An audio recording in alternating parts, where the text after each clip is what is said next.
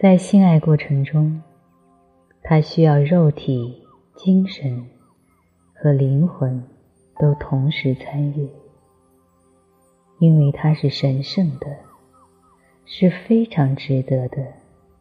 否则，性爱就是干枯无聊的一件事。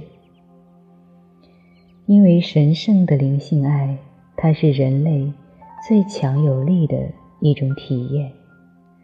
所以说，所有的人能认识和发展出一种神圣灵性爱的这种生活方式，建立一种神圣灵性爱的关系，对于每个人来说都是非常非常重要的。它有几个原则。神圣灵性爱的第一个原则是。首先要与自己内在的神性建立起一种亲密关系，这种关系称为你身份的核心。从密宗的视角来说，我们的灵性以及真实的身份都是一种内在的体验。我们都是神的创造，我们都可以体验到那种无限。就是在我们有限的身体里存在的这种无限。不管我们是什么身份，我们的内在神性都毫无分别。我们的目标就是让灵魂和他的身份去建立一种连接，我们就会看到内在的神性。这种内在的神性是一切的基础，在内在神性的基础上，我们就会建立自己真实的身份。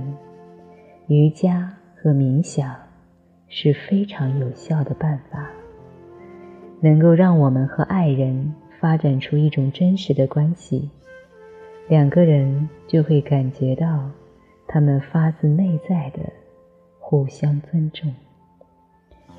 这种内在的互相尊重，就会转化成为他们备受祝福的性生活上的联合。神圣灵性爱的第二个原则，必须要有一个互相信任的关系。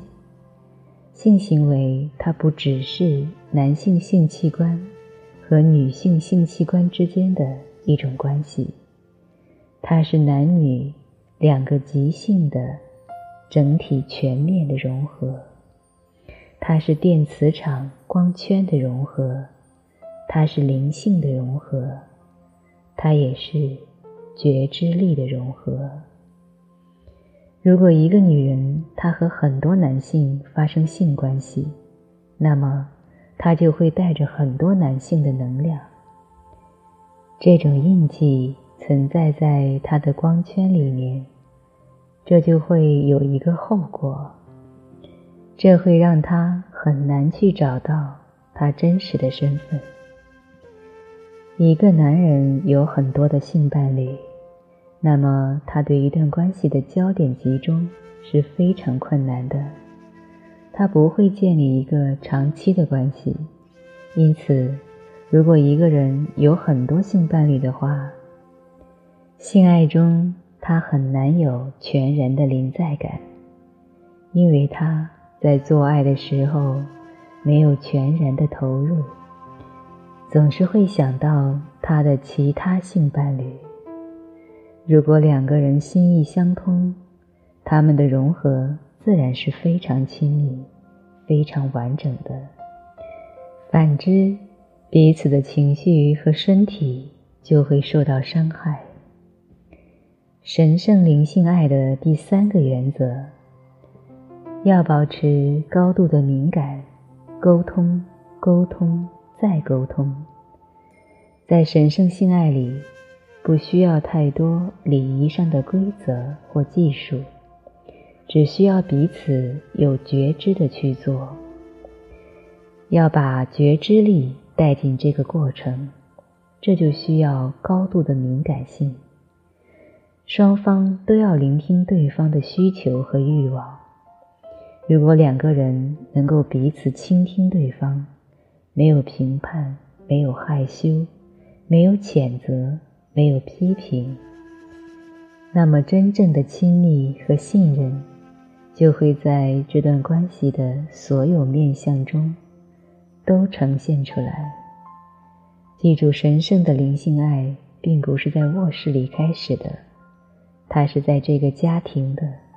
每个温馨的角落开始的神圣灵性爱的第四个原则，要双方一起去进行静心放松的灵性练习。在第一个原则里，我们讨论了发展出和自己灵魂的关系的重要性，要增强这种神圣灵性爱的关系，要找到彼此一起。和无限连接，这种道路，这种方法是非常重要的。因为要看到彼此内在的神性，不只是自己身上的神性，还要看到对方身上的神性。牵手散步，给彼此按摩，或者是一起练瑜伽、冥想等，这些日常互动方式。能够建立起神圣灵性爱的关系。神圣灵性爱的第五个原则，要培育出这种无条件的爱、无条件的接纳，就是以上的四条原则。如果你遵守的话，最终就会滋养出无条件的爱和无条件的接纳。这是神圣灵性爱最重要的原则。神圣灵性爱，它不是充满情欲的体液的交换，也不是一种单纯的肉体张力的释放。激情是很重要的，但是还有很多更重要的，就是当每个人能够彼此欣赏对方，也知道对方的一切的话。那么，真正的亲密就会到来，爱就会绽放。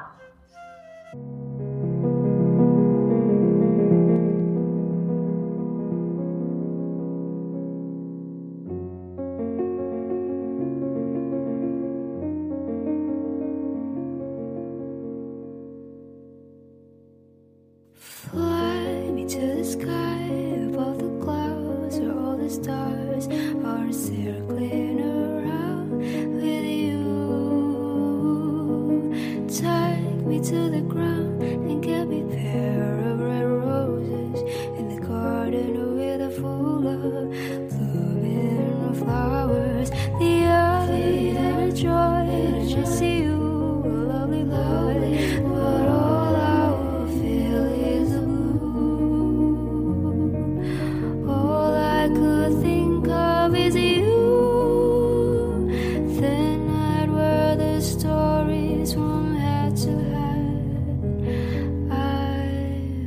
lost you.